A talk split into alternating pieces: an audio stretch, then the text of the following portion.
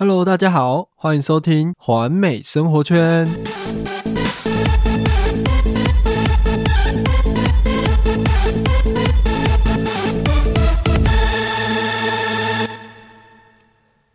今天要跟大家聊聊的是电影。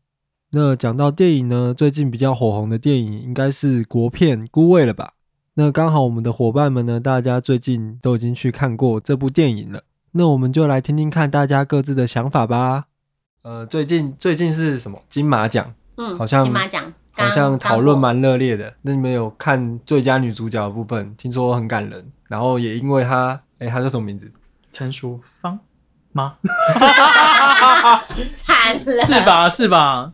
是啦，是陈淑芳。对，陈淑呃芳，陈陈淑芳老师吗？国是陈对国民阿嬷，国民阿嬷陈淑芳老师，要她尊称陈淑芳老师，是她得了奖，我我我觉得就是因为好奇她得奖的原因，然后我去看了她得她得奖的那女女主角的那部电影，然后我觉得《孤孤味》这部电影其实真的一开始不知道她她，因为大家在讲的时候，可能我会认为可能不知道她红什么，所以，所以你在看这部电影的时候，你有先做过功课吗？我我没有，我只知道说，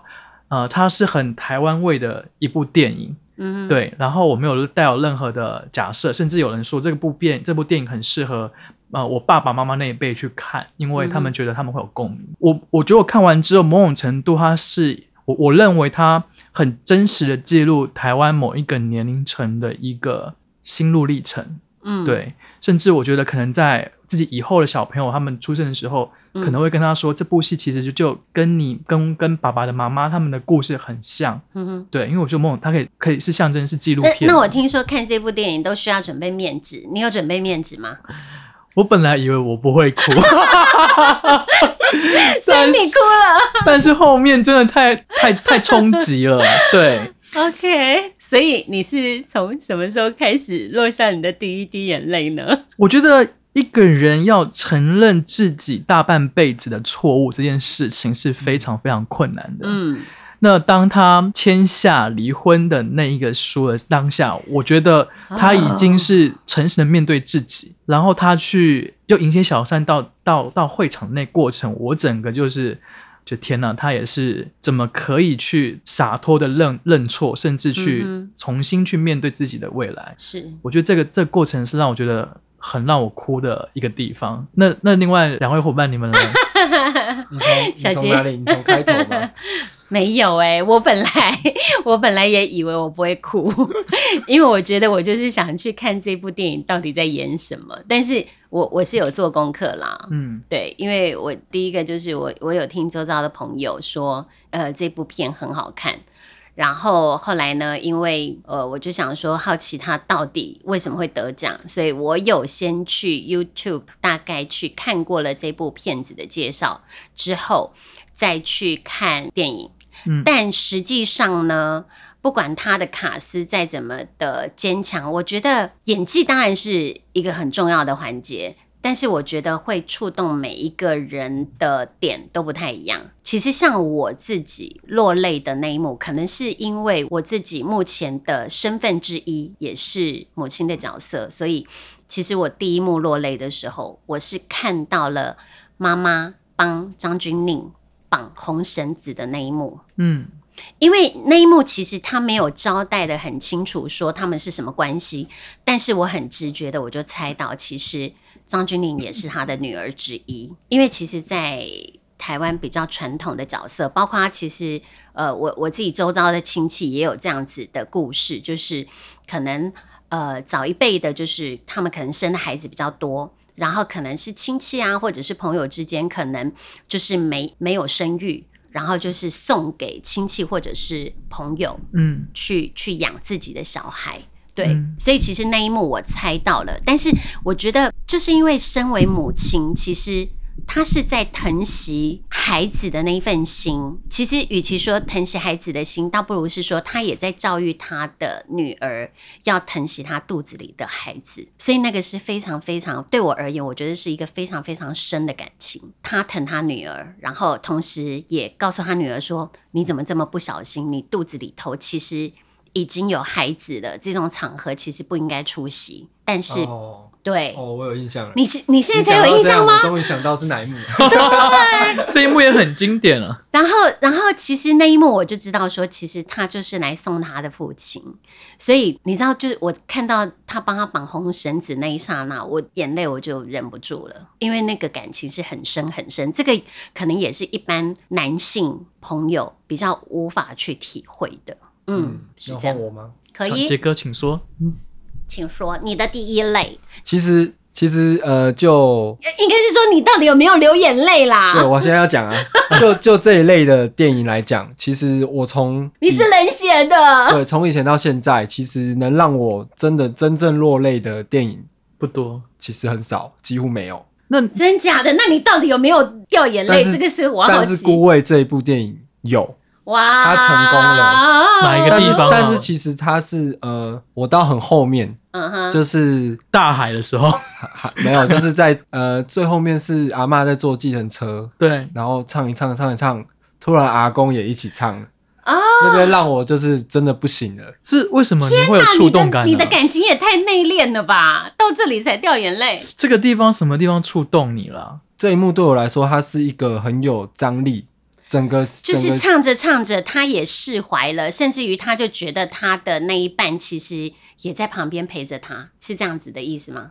就是你的感受，我会觉得他是一个，就是整部戏就是拖了这么久，终于有一个完美的 ending，完美就是 ending 嗯一个张力高潮，对我来说这边是一个高潮的地方，嗯哼，整个情感里里面的一个高潮。嗯。我不知道，我我觉得应该是我对于亲情离离世这件事情可能比较有感触。，OK，对，就是其他前面那些怎么家庭问题啊、传统啊，我也没当过妈妈啊，嗯，以后也不知道会不会当妈妈。你哎当然当然会当妈妈，你只有当父亲的角色，对，就是除非你是袋鼠男人。对，就是对我人生到这个阶段而言，嗯哼就是我能解读的，就是这一段会让我比较有，OK，明白。我觉得这部戏里面还有个地方，就是他们在家在家里面在吵架的那一幕。嗯哼，但但我觉得他们的沟通模式其实就是很很老，很传统的台湾的家庭对他们沟通的模式。他们的沟通虽然带有点情绪，嗯，但是某种程度来说，它其实是满满的爱。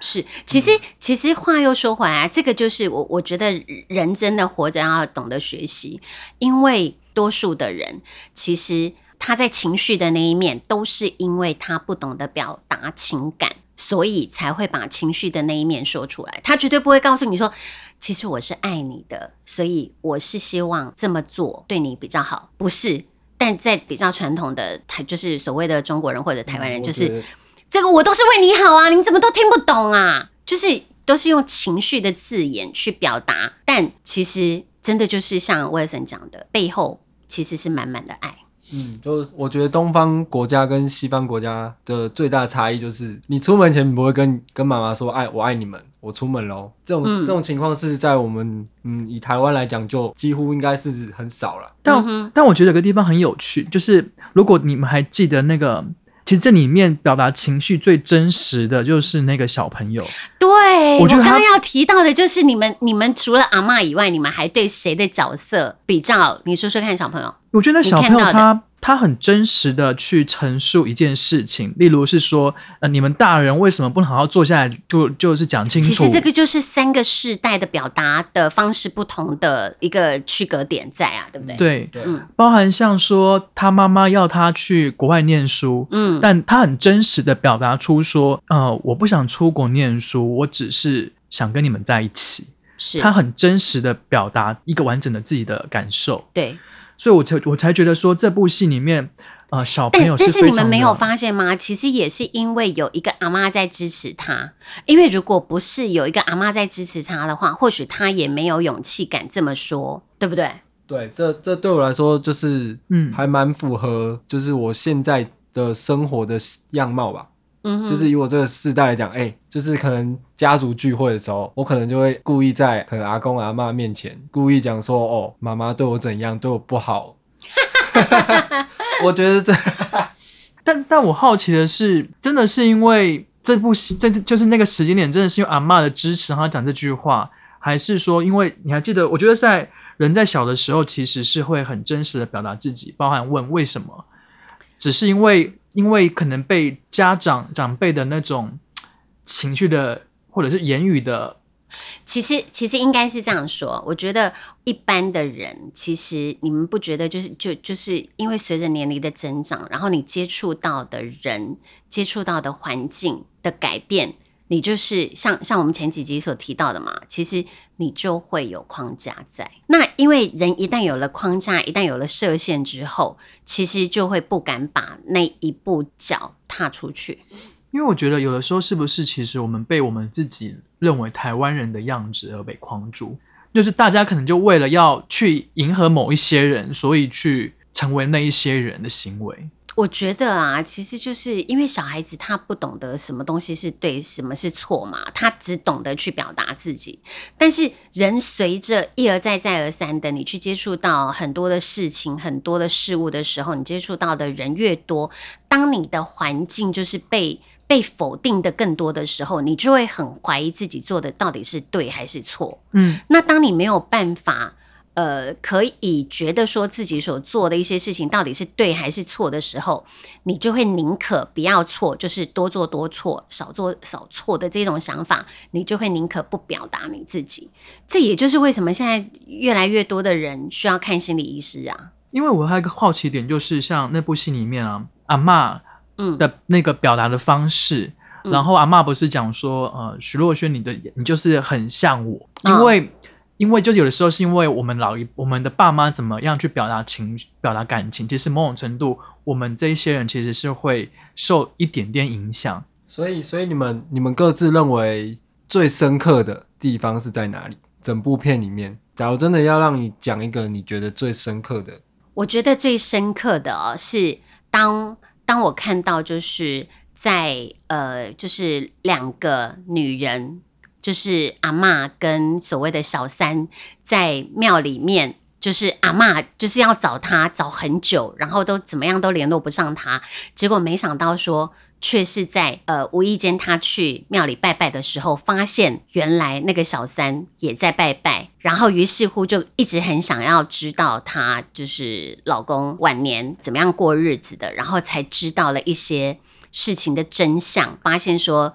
这个女人也是不简单，因为她就是也是一个感情这么内敛的，才有可能就是陪在她的老公身边，嗯，我觉得这一幕是让我觉得很感动，因为你可以看得出来，就是女主角为什么会得奖，因为她的表情的表现真的是那种错综复杂的。本来她觉得小三一般人家印象里头的小三就是一个很厉害呀、很漂亮啊、很会装扮自己呀、然后伶牙俐齿的，但他看到的小三却不是。但其实严格上说起来，你你觉得他是小三吗？其实，在剧里面也交代了，所以我我觉得这部片真的很值得看。如果是我的话，我觉得是在如果如果我这部戏来对我来说，我觉得它是一个人去面对自己从以前到现在嗯，做过的，不管是为了别人好的错事，或者真的是无心的错事，他在最后的人生的最后面要去怎么去面对自己的嗯一个问题点。对，我觉得重点是面对自己，对，嗯，尤其在后面有一部地方，他把怎么样子给自己交代，然后怎么样子在在自己就是就是认错这一块怎么处理？对，因为其实一开始我就想说，为什么他的照片是他的那个阿公的照片，为什么是年轻的照片？到后面最后他阿嬷把他释怀了，释怀，把他换成那个他当下酷，然我觉得后戴了墨镜，对对对。已经年老的样子的，因为一直一直一直在前面的时候，我想说奇怪，我不太懂是是怎么样的状况，但我觉得认为是因为阿嬷她跟自己的过去放不下，是。对，然后到后面她放下了，而且诚实的面对她老公的当下的状况是这样，而不是她以前活的样子。嗯，这这个整个过程，我觉得是都要学习，包含这很难。其实就像你刚刚前面提到的啊，当她当她释怀，然后签下她老公一直想要的离婚协议书，然后到她去接了所谓的第三者去告别式。然后去当这个所谓的遗孀的这个角色，这一幕的处理，我觉得真的现在讲起来，我还是起鸡皮疙瘩，因为我觉得这个是她真正对她自己的放下，然后他也愿意去做到成全，我觉得不容易。我现在都起鸡皮疙瘩，真的就是成全。对，所以我我觉得这部戏最重要就是后面那一趴，然后我觉得哭惨了我，嗯 因为我觉得人生真的要到什么时候才有办法像这样？是，就是所以我觉得不不单单是阿嬷，其实电影里面的每个角色，他们也都在各自突破，面对自己。对啊，就像你看小女儿，谁会想到说年纪最小的反而是接妈妈的班，然后就是就就挑起重任。当然，这个也是让我们看到的，也就是呃，可能因为譬如说像厨房的那一幕啊，明明明明菜单他都已经决定好了，结果没想到在妈妈的寿宴的那个菜单早上还是又被妈妈换了。这个也就是一个还还还没有放手的表现。说到那个菜单，我觉得他在做菜那一幕，就是他在切那个做虾卷那一幕，嗯，我觉得导演很会拍，因为我觉得他把那个香味，我觉得你都闻到味，道了，我就就觉得好像好好吃的感觉，你们都没发现，其实这是虾卷的叶配。真的，我觉得天哪，这看起来好好吃哦！那时候看我但是你们不觉得那一块白色的糕出现的镜头也挺多的吗？是不是？白色的糕，他说那个阿公买回来的那个哦爸爸买的那个糕，哦，那到底是什么？我我、呃我自己我也看起来，叫不出来，因为我自己不爱吃甜点，所以我看起来我。是我是应该是觉得那个难吃啊。但是他们我觉得那个对他们来讲是属于爸爸的味道就是，一个、嗯对，没错，就是一个爸爸的味道，所以相对的反而变成就是妈妈的味道跟爸爸的味道的 PK。嗯，但这部戏真的是很值得看。因因为因为虾卷反而对他们而言呢、是从小闻到大，但是那一块白色的糕呢，反而是呃偶尔爸爸出现的时候才会看到的。所以我我觉得其实在，在这两种食物的拿捏啊，也是另一种情感的堆叠。打比方说，我就会把它解读成，其实你平常常常吃到的东西，你可能会因为它你太容易拥有而不懂得珍惜。那你可能久久才会碰到，久久才会尝到的味道，或者是因为它比较稀有，你就会觉得它好像比较珍贵。但其实，呃，没有一定的价值，全部都是因为在你心里面有没有故事。嗯，嗯，所以在节目的最后，嗯，我觉得还没看的人，我们是推荐的嘛，所以当然啊，我们是推荐的啊，因为是一部好电影，真的。嗯，所以大家要记得趁支持国片，支持，对，除了支持国片，还要要赶快，它快下档了。那也欢迎，就是呃有听我们 podcast 的朋友们啦，可以跟我们分享，在你印象里面，就是你觉得哪一个食物对你而言是最有故事的？大家愿意跟我们分享的话，也欢迎在我们的环美生态圈的 FB 留言给我们，或者是在我们的环美生活圈留言给我们喽。那以上就是今天的环美生活圈喽，那各位就下次见喽，拜拜拜。